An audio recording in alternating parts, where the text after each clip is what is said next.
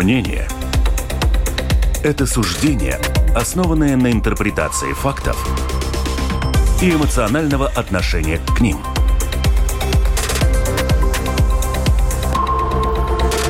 Открытый разговор с Ольгой Князевой на Латвийском радио 4.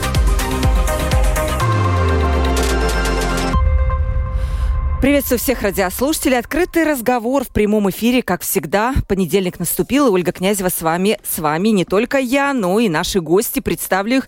Дана Резница Озела, экс-министр финансов, экс-министр экономики, заместитель председателя правления Международной шахматной федерации ФИДЕ. Добрый, Добрый день. день.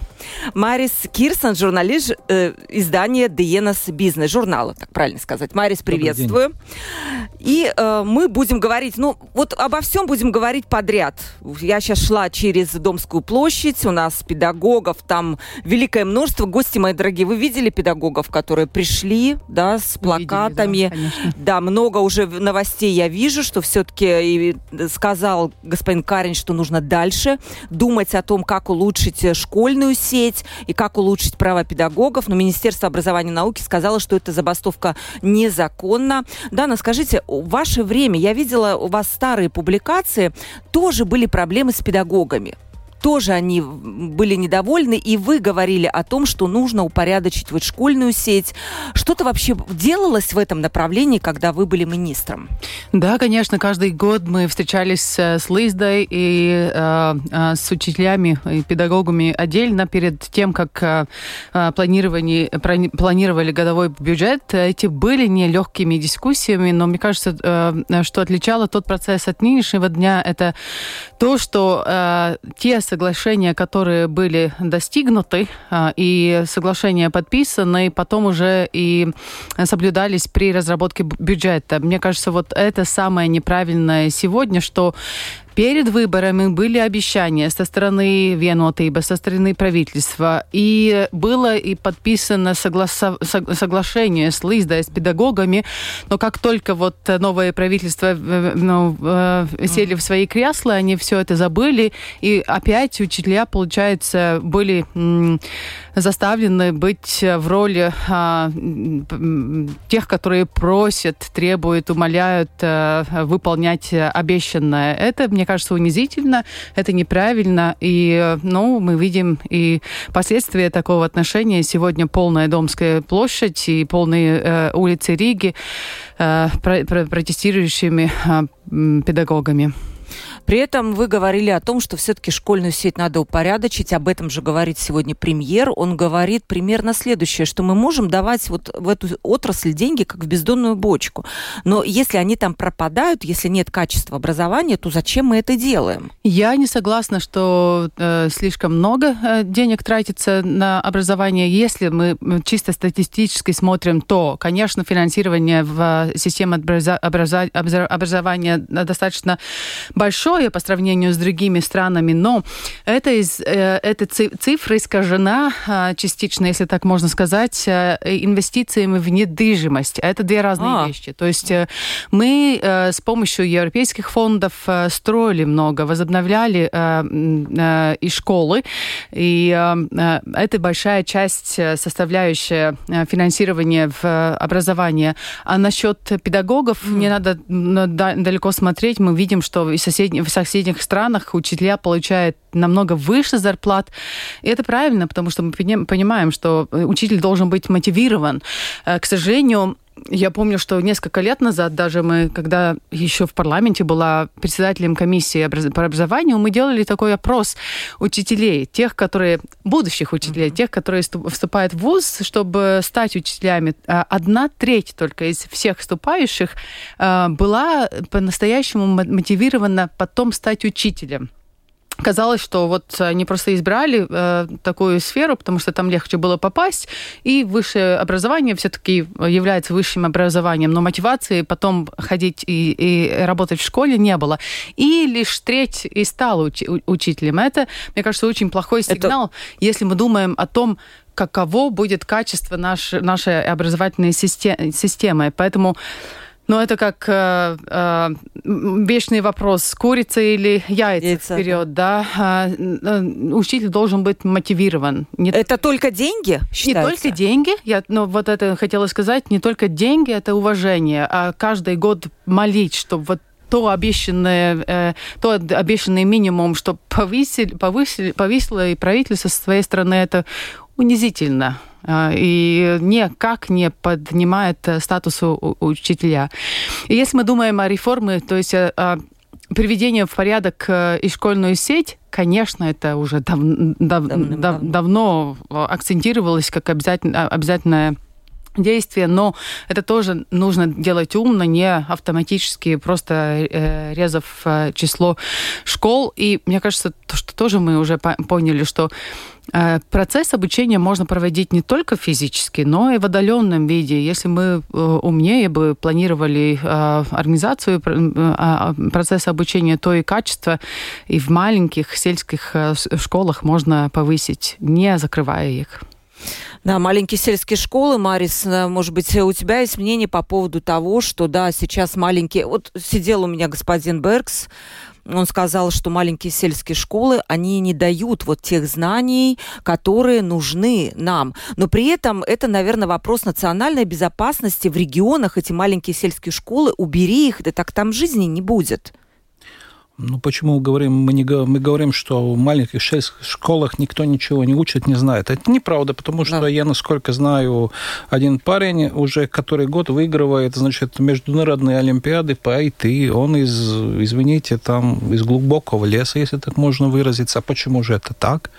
Ну, если так мы берем. А вот, по-моему, там еще очень много вопросов. Почему, скажем, те люди, которые закончили педагогически, получили диплом, да, они поработали или вообще ушли из из, значит, этой работы. И такая ситуация каждый год случается, потому что, ну, в прошлом, прошлом как, как говорится, году была ситуация, что, если не ошибаюсь, в двух крупных городах где-то к Новому году пропали учителя по химии, да, ну, понимаете, и тогда получается так, если тот человек даже хочет, есть там вся база, есть, там некому учить, да, и тогда вот получается, что вот если мы говорим насчет отдаленки, да, тогда мы можем дойти до того, что, может быть, вообще физическую школу не надо, и можно все обучаться на дому, то есть, извините, так выражиться, и по отдаленке. Тогда получается на каждого предмета, на каждую класс один учитель, да, и тогда получается, что у нас нужно, ну, если у нас есть 12-летняя школа, да, тогда у нас получается сколько там? 200 учителей, да, все. И не надо ни за тепло, ни за электроэнергию, ни за чего платить, то есть насчет инфраструктуры. Но это ли хорошие, значит, э, мероприятия? Я не могу сказать, потому что школа это не только знания, не только уче, ну, обучение, это еще и социализация. Социальные и, навыки, и тому подобное. Да, и то есть, чтобы они умели что-то вместе делать, потому что в жизни они, ну, чтобы один, ну ладно, будет какой-то мастер, но они должны будут сотрудничать между собой. Так что это там говорите, очень можно маленькие школы это центр культуры. Да. В, ну, это еще если, ну, поселках, да. в отдаленных местах Латвии. Если закрывается школа, то закрывается и э, все то, что вокруг нее устроилось. Э, вот э, кружки для детей и э, обычные школы, школой пользуются для взрослого обучения и для разных э, дополнительных э, Э, мероприятий. Вот господин Аша Раденс, министр финансов, ваш, который э, и вы были тоже министром финансов, он буквально три недели сказал две основные цитаты. Очевидно, что э, налогов на все нужды не хватает. Ну вот мы видим педагоги, врачи и так далее. И второе, надо пересматривать налоговую систему. Если соединить эти две э, вот эти две фразы, то какие-то нехорошие ассоциации у меня лично сразу возникают. Я не знаю, как у вас, уважаемые гости. Возникают ли ассоциации какие-то? Ну, это означает, что если уважаемый гость провела одну налоговую реформу, сейчас будет следующая. Да, и господ... После этого и следующая да. реформа. Все. Следующая Какая она будет, мы не знаем. Господин Каринш, наш премьер, в начале января сказал, сегодняшняя наша налоговая система не конкурентоспособна. Ну вот так. То есть будь... фактически что это значит? Как простые люди сразу поняли, что у нас будут повышаться налоги. И опыт Эстонии, кстати, показывает, что это возможно. Смотрите, Слушайте, уже каждый год мне кажется, ну вот э, реформа, которую я провела, э, я, мы провели в 2018 году. С тех пор каждое правительство э, каждый год объявляет, что будет новая налоговая реформа, хорошо продуманная, разработанная. А, мне кажется, сухой остаток близко к нулю, даже с минусовым знаком, потому что в, во время ковида дергали налоги вперед, назад, ну и не в лучшую сторону, например, уничтожив режим микропредприятий, малень, маленьких э, предпринимателей, да, и патентные платы, и, мик, и микро, на, э, мик, налог на микропредприятий.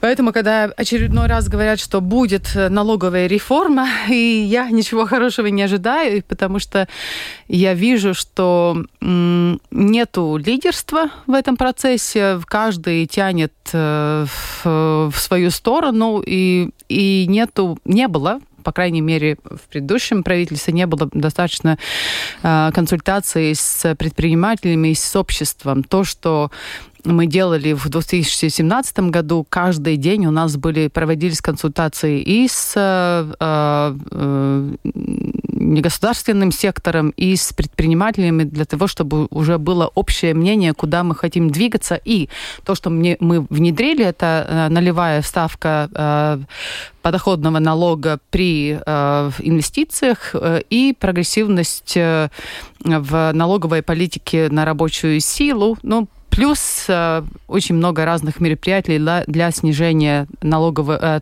теневой экономики. Можно говорить, что там, конечно, были ошибки по администрации, но и те ошибки, которые очень резко выявились, э, выявились в тот период, никто не взял и не исправил. То есть, если бы э, у меня была такая возможность, я знаю, откуда бы я начала. Просто администрацию надо облегчить. Это уже хороший, э, хороший большой шаг вперед был бы, потому что конкурентоспособность налоговой системы это не означает только э, то, какие ставки мы платим или не платим, но и как легко или сложно заплатить э, налоги. налоги, да. Э, это сервисная, сервисная, э, сервисная часть. Если мы говорим о конкурентоспособности или неспособности нашей, нашей, нашей системы, смотрите, в, в странах OECD наша налоговая система вторая более конкурентоспособная. Я видела эту таблицу, да, да я видела эту таблицу. Но, Правда, она была очень сильно критикуема.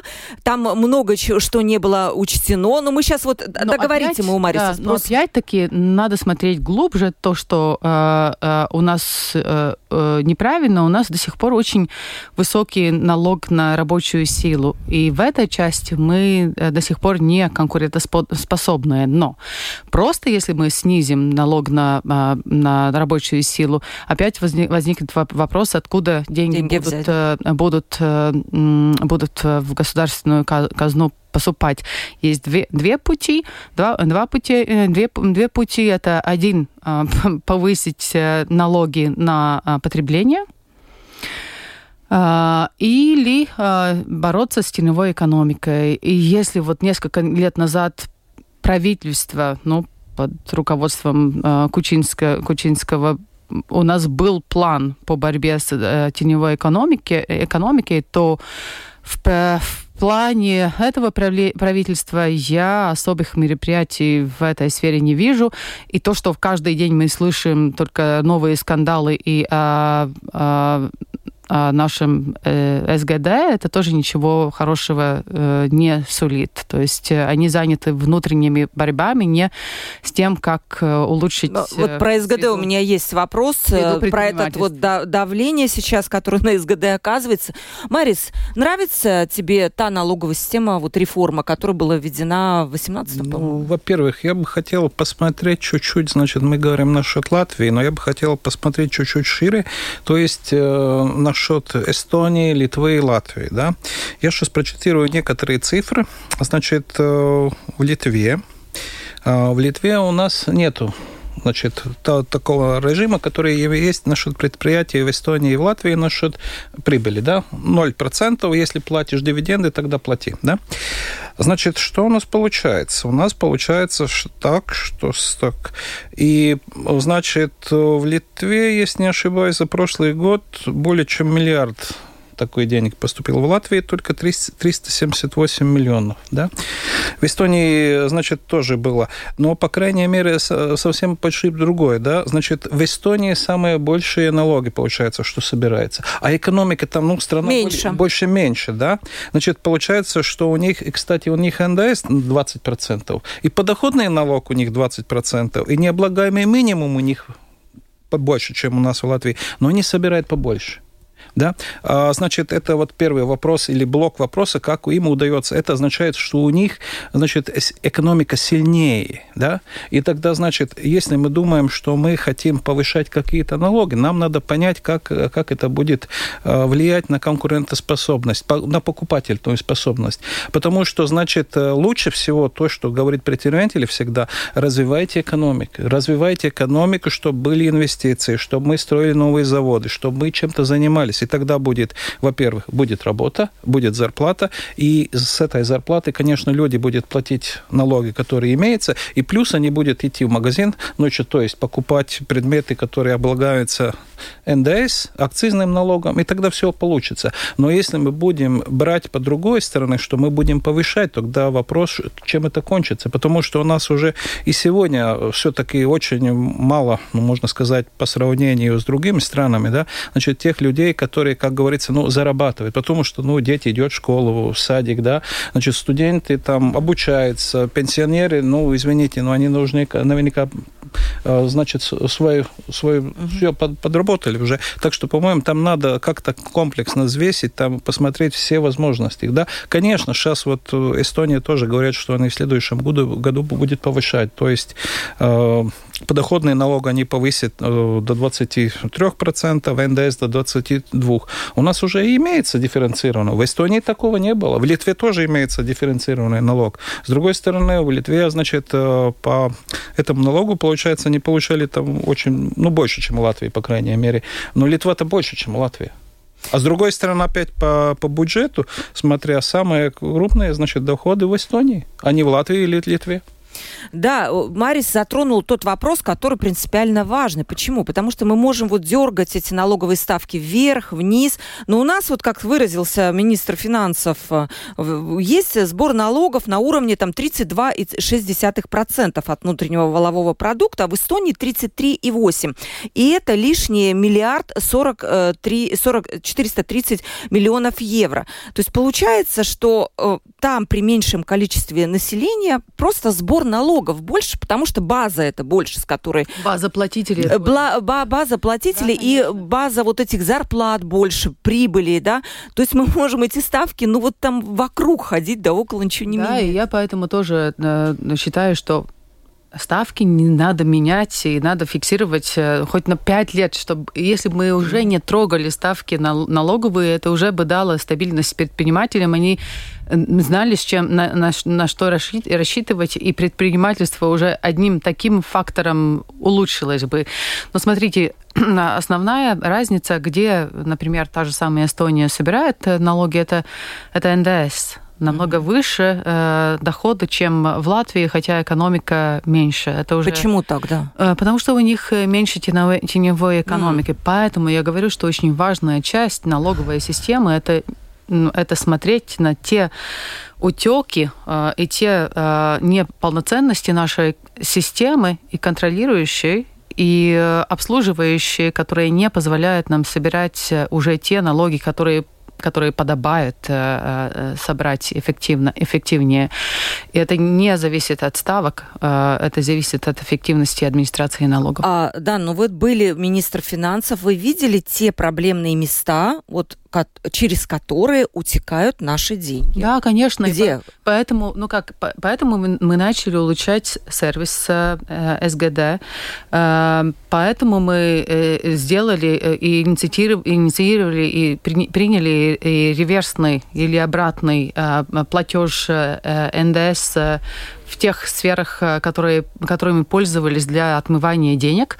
Эту работу просто надо было продолжать. Мы уже видели очень хорошие результаты в, в первые годы. Ты сделал изменения в, в, в системе платежа НДС и сразу видел результат. Например, зерно, например, э, овощи, например, строительные работы, сервисы. Это просто надо продолжать. Улучшение сервиса со стороны НДС тоже, то есть много, мне кажется, уже было сделано и во время госпожи Цирула. Угу. Надо было продолжать. Ненормально, если сегодня я слушаю, что в презентациях э, НДС они сами показывают, что лишь 5% предпринимателей они считают таковыми, которым надо, можно и, и стоит доверять. Что это такое? Это означает, что они уже изначально не доверяют нашим предпринимателям, они будут контролировать, они будут тратить огромный свой ресурс, огромный их ресурс на дополнительные контроли, что опять-таки повышает недоверие э, государству и желание как-то, наверное, и обойти налоговую систему или даже вообще регистрироваться и платить налоги в других странах. С другой стороны, я не знаю, Марис, как вот тебе, но мне иной раз даже жалко становится госпожу Яунзема, которая, мне кажется, огромное давление вот такое испытывает вот эта вот сейчас служба, и даже были дискуссии о том, чтобы разделить так называемую репрессивную функцию службы госдоходов от собирательной налогов, чтобы это было как бы разные вещи. Э, вот как, есть у тебя какое-то мнение по поводу вот, службы госдоходов и вот этих последних скандалов? Ну, вот... Я, например, понимаю прекрасно, и я Яунзем, и в том числе, когда ей говорят, собирайте больше налогов, нам надо их выдать учителям. И она начинает как будто бы, ну, может быть, да, более строго к этому подходить. И тут же возникают предприниматели, которые говорят, а, ну вот вы там нас не консультируете, а только и давите. Я думаю, что там надо смотреть не с двух, а с четырех сторон. Почему с четырех сторон? А, во-первых, то, что вы говорили, что СГД требует собирайте налоги, это, это так. Следующий вопрос. А, вопрос. Сколько, значит, ну, если получить 1 евро, надо, есть какие-то затраты. Э, если эта затрата стоит евро 20, может быть, ну, тогда вопрос в другом, да. Следующий. Если есть теневая экономика, ну, тогда опять вопрос, да. Можно поймать двоих, которые продают цветы за, не знаю, за 5 евро, да, и можно поймать тех людей, которые, значит, э, тащат э, что-то mm-hmm. на 50 тысяч, не знаю, на полмиллиона. Это будет совсем другие цифры. И третье, да, а, ну, я не знаю, почему сейчас вот начало так трясти СГД, что, по-моему, там, ну, всем уже трудно что-то понять, да, и СГД опять боится, что там что-то не будет так, и они, значит, э, по крайней мере, ну, не скажу, что продлевает, но опять они смотрят очень-очень подозрительно на очень многих предпринимателей. И получается, пока не проверяют, уже те остались в долгу. И опять этот кувырок идет, и те опять кричит, и у кого правда, я не знаю, но, по крайней мере, ну, хочется, чтобы вот, это остановилось быть, как-то, эта да, система. Это Потому что это кувырок идет, и я не знаю, где там будет э, те, которые получат выгоду, потому что у всех какие-то проблемы, у всех плохо, и, ну, я думаю, что надо остановить это. Я не знаю, какие у вас были отношения в свое время э, ну, явно вот в публичном пространстве это началось с господина Рейерса, который вот в, в, в открытую уже конфронтацию вступил. Я не знаю, как у вас строились отношения? Смотрите, э, у меня всегда очень хорошо строились отношения, потому что понятно, что СГД не может эффективно работать, если они не сотрудничают с министерством. Да. И они, конечно, в, э, больш... Э, надо понять, что их функция, исполнительная функция, и многое зависит в их работе от того, какие политические решения были приняты и Министерством финансов, и правительством в целом. Ну, например, администрация пособий во время ковида это правительство приняло решение, что каждый маленький предприниматель, который получает вот мизерную часть помощи э, э, и финансирования от государства, должны быть контролируемы. То есть они должны это уже делать, если уже правительство так решило. Но вина, конечно, и недовольствие, все потом э, как бы попадает э, в их сторону. Никто не замечает, что это было решение Каринча, Рейерса, Ашираденса, все видят только СГД. Это, это правда, то есть они не всегда они виноваты. Но с другой стороны, конечно, то, что я сегодня вижу можно, конечно, и пользоваться аргументом, что то, что у нас какие-то скандалы открываются э, в, в, в случае коррупции, это означает, что мы очищаемся. Очищаемся, это хорошо, но это уже продолжается 4 года, мне кажется, примерно, может быть, даже, даже больше. А это, это уже ну, не очень хороший знак. То есть 4 года, если ты не можешь себя очистить, Э, что-то не так, или ну, нету помощи лидерству, или просто не способны, но что-то что нужно менять. Со стороны сложно сказать на данный момент, что конкретно, и стоит ли отделять э, э, функцию контролирующую от функции сервиса. Я небольшой фан. Я думаю, что нынешняя структура достаточно хороша. Если все сотрудничают между, между собой, это даже самое оптимальное, но в данной ситуации скандалов вокруг СГД слишком много, и это тоже повышает недоверие на стороне предпринимателей. Есть э, вопрос как раз по СГД слушателя, который я сразу задам, чтобы потом... Э, есть вопросы, да. Э, правда ли, вопрос к министру, что в Эстонии служба вот, государственных доходов более компактная, и там работает меньше людей, но собирает больше налогов, и почему так, если это так? Там более компактная по, по, по числу сотрудников, потому что у них отдельно отдельно, э, отдельная институт, институция занимается таможней. А. У нас э, в СГД это э, сервисная часть или администрация, это налоговая полиция и это таможня. То есть поэтому и больше, больше организации. Так что есть плюсы и есть минусы в каждой из систем, но то, что они более прогрессивные в части сервиса, это тоже понятно. Да, интересно. Вот и, значит, еще один вопрос э, как бы к налогам, и потом перейдем к, другому те, к другим темам. Новое единство в ходе дискуссии предложит устойчивую модель финансирования здравоохранения. Это сказала тоже министр финансов. Почему вопрос раньше невозможно было найти эту устойчивую модель? Ведь вопрос финансирования здравоохранения встал не сегодня. И в конце 2018 года вы сказали следующее. Если бы не предстояла смена правительства, нынешний кабинет министров в последующие годы обеспечил бы дополнительное финансирование здравоохранения. Но теперь вопрос уже будет решать следующее правительство, сказали вы. Но ничего, никто этот вопрос не решил. Пытаются искать финансирование здравоохранения, предлагали уже и социальный бюджет, э, и что только не предлагали, но пока... Ну, смотрите, то, что сделало правительство в 2018 году, несмотря на то, что мы очень э, э, большую налоговую реформу ввели, которая была ну, не, не, ну, не дешевая в коротком периоде, мы обеспечили самое рекордное повышение э, финансирования здравоохранения. То есть, мне кажется, тогда впервые превысило финансирование 1 миллиард евро здравоохранения здравоохранению. И был план, как продолжить э, повышение финансирования. И если, если помните, было, э, внедр... был внедрен принцип э, принцип финансирования здравоохранения с, с частью социальных взносов. То есть это корзина, которая да, две корзины, да. да, которую тут же отменила госпожа и Винкеле. Тут же отменила госпожа Винтеле, э, обещая, э, что сразу будет э, предложен новый хороший план которого не, послед... не последовало до нынешнего дна, то есть дня. То есть отменить легко было мне кажется, неплохую систему, о которой уже было согласие достигнуто и с отраслью, и люди понимали, что хорошо, нам понизили налоги на, рабоч... Э, на, рабо... на, на рабочую силу, параллельно чуть-чуть повысили взносы соци... социальные для того, чтобы финансировалась уже э, медицина. Это было отменено. И я не знаю, что лучше можно придумать. Мне кажется, хороший план был, который просто испортили. Э, по-моему, в Литве, в Эстонии такая система есть, да? Да, но в Литве часть э, социальных взносов э, направляется на финансирование здравоохранения уже много лет. Просто это вопрос, этот вопрос будет следующий за педагогами, я так понимаю, потому что этой модели нет. Марис.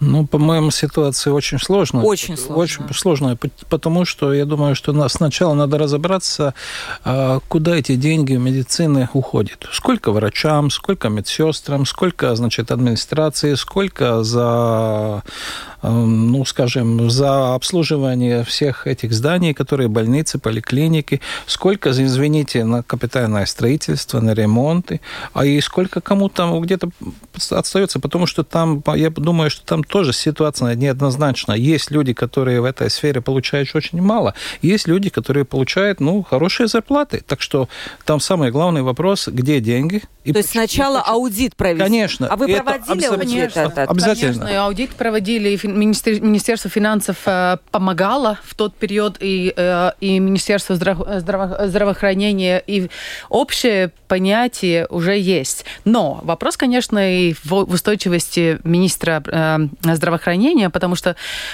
любой момент, когда мы дискутировали о повышении зарплат, мне всегда казалось, что если мы видим, что есть часть э, отрасли, которая получает ну совсем мало, как медсестры, да. и которые уже на грани нищеты работают и на, базируются на каким-то на каком-то энтузиазме, любви к профессии, но не получают достойную зарплату, что если мы уже можем позволить чуть-чуть э, повысить общий бюджет, они должны прежде всего получать повышение. Но как-то у нас э, в этой сфере традиция такова, что если есть объем финансирования, финансирования то все обычно получают процентуально одинаково, и получается, что те, у которых уже есть побольше зарплаты, они, они тоже получают, получают побольше. побольше, и те, у которых э, меньше, э, ну вот почти не чувствует роста. Были попытки это изменить, иногда ее получалось, но это всегда с очень огромными внутренними и внешними борь борь борьбами, это неправильно. Ну, там же надо еще считать следующее, по крайней мере, да.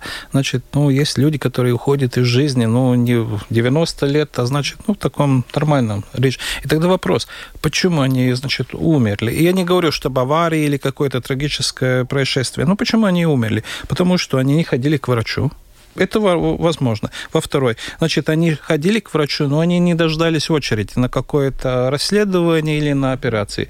И следующее, значит, кто-то неправильно что-то написал, что-то не... Извините, какой-то аппарат не работал и сделали неправильные выводы. Но это же надо понять, и тогда надо смотреть, как можно, извините, спасти. И там есть такие данные, сколько жизней людей, сколько жизней людей в можно, могла сохранить каждый год, если, ну, там как-то... Это есть такие данные? Есть такие данные, сколько это можно сохранить, да, и, и значит, опять, и опять мы смотрим, да, значит, у нас увеличилось э, число людей, которые получают инвалидность. Почему?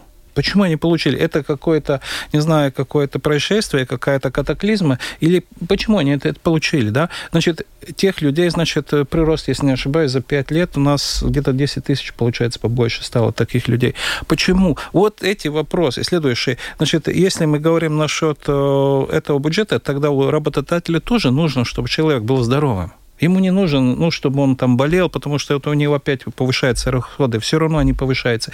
Если человек болеет долго, это расходы идет на государственный бюджет. И опять встает вопрос, что у всех нужен, извините, здоровый человек ну, как-то получается так, что это, ну... Ну, еще особенно нас же предупредили уже, что повышаться будет пенсионный возраст, потому что демография Подождите, такова, как есть. У нас... А если мы не можем работать, э, то куда? До скольки? До 70? Если вы хотите э, посмотреть, посмотрите эти данные, которые имеет эта международная организация, там получается так, что в Латвии, ну, то есть нормальный такой возраст у нас кончается 52 года где-то, если не ошибаюсь, да, а в Швеции то есть типа здесь рядом, 72, то есть на 20 лет. Что-то в 52 к чему готовиться? Ну, это, ну, то есть и квалитативная, ну, такая качественная жизнь. Качественная жизнь, что у нас 52 не, не, года есть, есть да? у Банка Латвии такой ну, прогноз, сколько человек живет здоровой жизнью после выхода на пенсию. Пять лет есть такая Подождите, цифра. Посмотрите, То есть до 70 какие, посмотрите, теоретически можем... Значит, э, с 25 -го года у нас пенсионный возраст будет 65, так?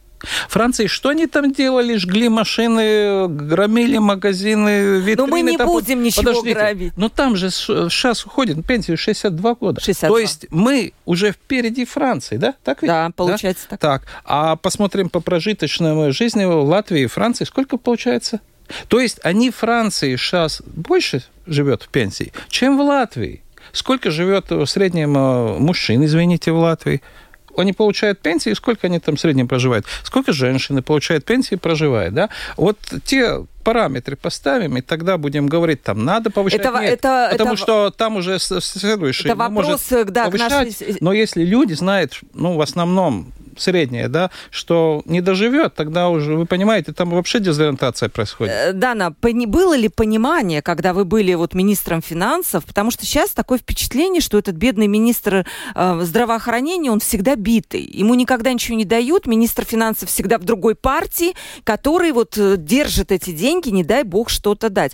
Было ли понимание, что здравоохранение это вот те самые вещи, о которых сейчас вот мы говорим, да, это еще экономика? Да, конечно. Но ну, в целом, если, если смотрим развития страны, инвестиции в образование и в здравоохранение, здравоохранение это самые лучшие выгодные инвестиции. Продление э, здоровых лет человека и качество нашей рабочей силы это ключ э, к развитию страны. Но в чем проблема? Обычно правительство думает в коротком периоде, как мы выиграем следующие да. выборы, да, да. и где да. горит все больше. И очень сложно принять решения, которые направлены на на средний период или на долгосрочный период, где ты результаты увидишь через 5, 10 э, и побольше лет. Всегда, когда коалиционные правительства, в этом и заключается основная проблема. Каждый хочет что-то показать своему избирателю, и когда ты, как министр финансов и э, руководитель правления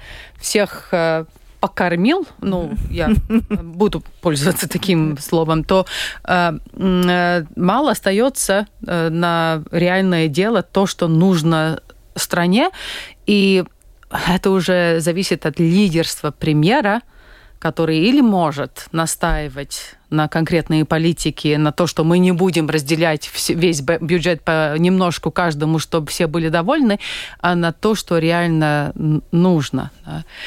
Господин Каринш такой премьер? Он не такой пример. Вот смотрите, что происходит и с э, учителями. Вот только когда уже э, вода во рту и, и э, над носом, он вышел с объявлением, что вот, и, и, и, и через «не могу» э, э, в последние веч вечера там э, правительство собрали заседание и приняли решение о том, что они повысят зарплату учителям. То, что они сами обещали. Если ты даже свои обещания не можешь сдержать, как ты можешь э, еще убедить э, своих партнеров коалиции, что вот надо на здравоохранение, надо на развитие, на, на образование? Он, наверное, хороший был бы премьер для таких спокойных времен, да, когда, ну, все относительно хорошо, экономика растет, нет ковида, нет войны. То есть вот просто такой, ну, наоборот, стабилиз... Нет? Наоборот, я думаю, что он э, не, неплохой премьер в ситуациях, когда нужно только реагировать. Но то, что я вижу, и но что правительство уже несколько лет у нас работает э, в режиме реагирования. То есть mm-hmm. был, потом война началась, и это очень как-то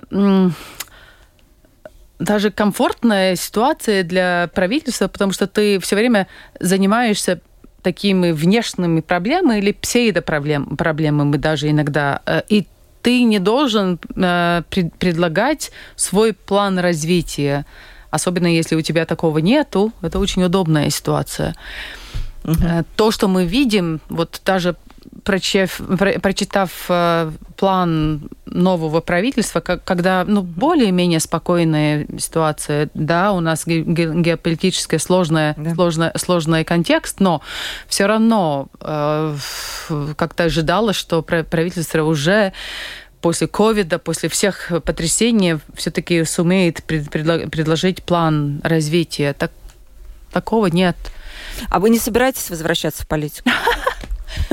я еще накоплю э, опыт на международной э, арене, и потом уже Хотели бы вернуться, да? Ну, уже такая, такая нету, нет, нету такого, как бы, такой перенасыщенности политики, потому что политика э, очень э, много сил требует и энергии, и после какого-то периода ты понимаешь, что нужна новая энергия, новые силы, новые идеи для того, чтобы быть хорошим политиком. А мне бы хотелось быть хорошим политиком, не просто политиком. Да. А что вам вообще понравилось и не понравилось в политике? Вот где были плюсы, а где минусы? Если ты политик и на высоких позициях, у тебя дан огромный мандат и время что-то хорошее сделать. И, э, и в Латвии, в такой стране, как Латвия, можно сделать. А, потому что это маленькая страна, и мне кажется, в целом, если ты что-то делаешь, люди склон, склонны к поддержке тебя. Всегда будут э, и оппоненты, всегда будет критика, всегда будут сложности, иногда даже внутренние, борьбы, внутренние борьбы выше и сложнее, чем с формальными соперниками или оппонентами, но ты можешь много, много сделать. То, что сложно, конечно, это всегда эмоциональное напряжение. Ты должен идти на компромиссы, которые ты понимаешь, может быть, не на благо э, э, обществу. Ты понимаешь, что нужные э, решения, нужные реформы не всегда популярные реформы. Ты должен сталкиваться с критикой, с тем, кто каждый, ну, будет считать, что знает лучше тебя, как министра или профессионала, это побочный эффект э, политики, чисто э, эмоционально, но но с опытом ты уже понимаешь, что это часть э, твоей профессии. А политика — это профессия, где нужен опыт, где нужны знания. И в частности в Латвии человек считает, что сразу может стать политиком и быть самым умным на, на, на свете. Это так не работает. Да, почитаешь политические программы политических партий, Марис, наверное, тоже их читал, экономические. Там даже не будем сейчас время тратить. Но ну, там... было, было обещание снизить подоходный налог до 15%, они не будут ну, называть партии. Подожди, там... Было, было то, что, скажем, э, дети насчет своих родителей какую-то часть от э, его социального налога вроде-то зашли. Ну, то, то есть, если ты, ты уехал, не знаю, куда-то в другую страну работать, тогда твои родители не получают. Какие только идеи не было. Там но ничего из этого не было, да. по крайней мере, реализовано. Знаете, вот несколько человек, как ни странно, слушатели нас спрашивают вот а, примерно один и тот же вопрос, который я сейчас обобщу и спрошу. А, как наши гости относятся к регулируемой миграции? Да, и тут я напомню, что недавно Министерство экономики посчитало, что 273 тысячи человек нужно ввести как бы в страну именно мигрантов, чтобы они работали на нас для того, чтобы мы достигли уровня Эстонии. Я не знаю, может быть, Марис видела такую цифру? Ну, я сначала, наверняка надо начать сначала. Какие люди нам нужны? Если нам нужны люди, которые понимают в ИТ-инженеры, я наверняка нету вообще вопросов. Следующий вопрос, да, а если какие-то люди из Латвии пропали, почему они пропали из Латвии? Да? Вот пока, Марис, все да? будем сидеть выяснять, не, не, тогда... Не, не, не, подождите. Значит, если мы говорим, что есть у кого-то какие-то проблемы, мы можем... Кто сейчас мешает, что дали разрешение, чтобы они везли там людей из других стран, чтобы они работали, но потом по, по какому-то, не знаю, через два года или сколько там надо, да, они мог, могли уехать, и они уехали. Следующий вопрос, да, если у нас имеется на счет те, которые у нас хронически не хватает, и долго не хватает, не только вчера не хватило, но их не хватало и не будет хватать. Я уже говорил, инженеры, то есть IT-специалисты, там наверняка совсем другая политика должна быть. И тогда, получается, нельзя всех специалистов, извините, черных рабочих, они тоже нужны, да, всех смешивать и на всех э, бирку ставить, да. Там надо смотреть, что, кого, где. Но нужно вообще? Я думаю, что нужно будет, потому что другого вопроса, чтобы мы как-нибудь содержали свою страну, уже не будет. Уже не будет. Потому что у нас, э, ну, то есть расходы растут на все, и на на отопление, и на электричество. Ну, надо туда где-то деньги брать. Я же понимаю, что школа не какой-то карман, им дают деньги, а им-то не хватает, что заплатить. Или не, наоборот, больницам тоже не хватает денег, что заплатить. То есть надо побольше. Чтобы дать побольше, нужно экономику побольше. А чтобы да. экономика побольше, нам надо смотреть на счет тех специалистов, которые у нас нету, и их надо возить. Это одно страну. А вот на что то мы там всех привезем, и, значит, всех местных или каких-то других мы там с ним не будем работать, да? Но это неправильно. Опять это, я думаю, что там есть и правительственный уровень, есть уровень предпринимателя, есть, извините, человеческий уровень. Там есть три разные. Э, Дана, как вы считаете, риторика вот, национального объединения «нет ни за что, мы тут для всех заслон». Риторика была такая, сейчас у них уже немножечко она другая, но была такая, что если мы вот так вот, как Марис, откроем, этим э, предоставили работу, этим, этим, то местным не будет работы. Но это официальное было мнение. Но неофициальное, вроде как, как где они в социальных сетях об этом пишут, ну потому что будет потеря национальной идентичности в Латвии. Мы не можем этого допустить. Как вы считаете, удастся ли вот эту преодолеть преодолеть черту? Но мне кажется, даже если мы сегодня открыли бы все а, границы и приглашали бы сотрудников из других стран, а, это не решает проблему, потому что уже ситуация, когда у нас а, рядом проводится война, и э, люди покидают Украину. Вот я читала несколько э, анализов того, что даже если сегодня война про, э, э, приостановится, да. и Украина захочет восстановить свою экономику, у них самая основная проблема будет заключаться в том, что у них нет, не будет уже достаточно рабочей силы. Столько много людей в работоспособном э, возрасте покинуло страну, что ну и э, мало будет мотивации их ним возвращаться, потому что уже устроились в Европе, что это будет основная, основной проблемой. Но вопрос к нам воспользовались ли мы этой ситуацией, когда люди просто уезжали, мы политически готовы были принять, политически на словах э, украинцев, воспользовались ли мы э, те, те ситуации и приняли достаточно людей здесь, которые могли бы учиться в наших школах, которые бы могли работать э, в наших предприятиях и помочь развивать нашу экономику? Мне кажется, нет. Э, не хватает системных решений, как их обучать языку, не хватает э, административной способности их принять, принять начиная с того, как открыть им банковские счета, как э, устроить их на легальные, э, рабо, э, легальную работу, о каком притоке еще рабочей силы мы говорим, если мы вот такой минимум, где все, даже национальные объединения готовы принять людей, мы не можем их э, нормально как-то интегрировать в наше, в наше общество. Поэтому это такой вопрос, мне кажется, чуть э, риторический, риторический, если мы демонстрируем, что мы не можем с этим даже справиться, если бы даже хотели. И еще то, что важно понять, что автоматизация и повышение продуктивности все равно это неизбежный путь.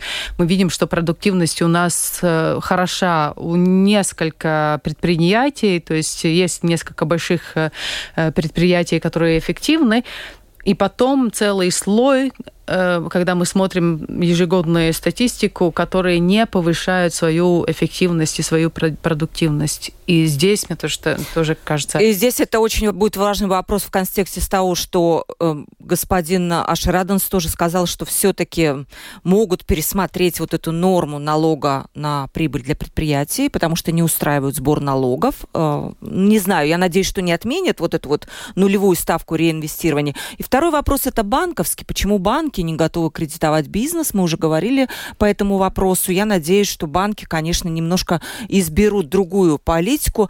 Эм, много вопросов еще пришло вот тоже по иммиграции, но мы уже, к сожалению, не успеваем. 57 минут. На экране у нас осталось 2 минуты для того, чтобы попрощаться. Спасибо большое моим уважаемым гостям. Дана Резница Озела, экс-министр финансов, экс-министр экономики, заместитель председателя правления Международной шахматной федерации. Спасибо вам Спасибо огромное. Liels paldies mūsu klātesošajiem viesiem par to, ka viņi atnākusi šodien. Māris Kirsans, žurnālists žurnāla Dienas biznesa. Māris, paldies tev liels par uh, tikšanu, par sarunu šodien.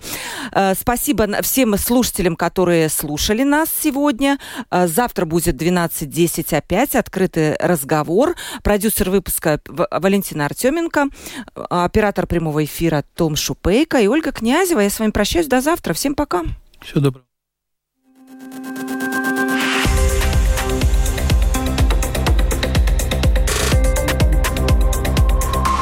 Открытый разговор. Площадка для обмена мнениями по самым важным темам с Ольгой Князевой на Латвийском радио 4.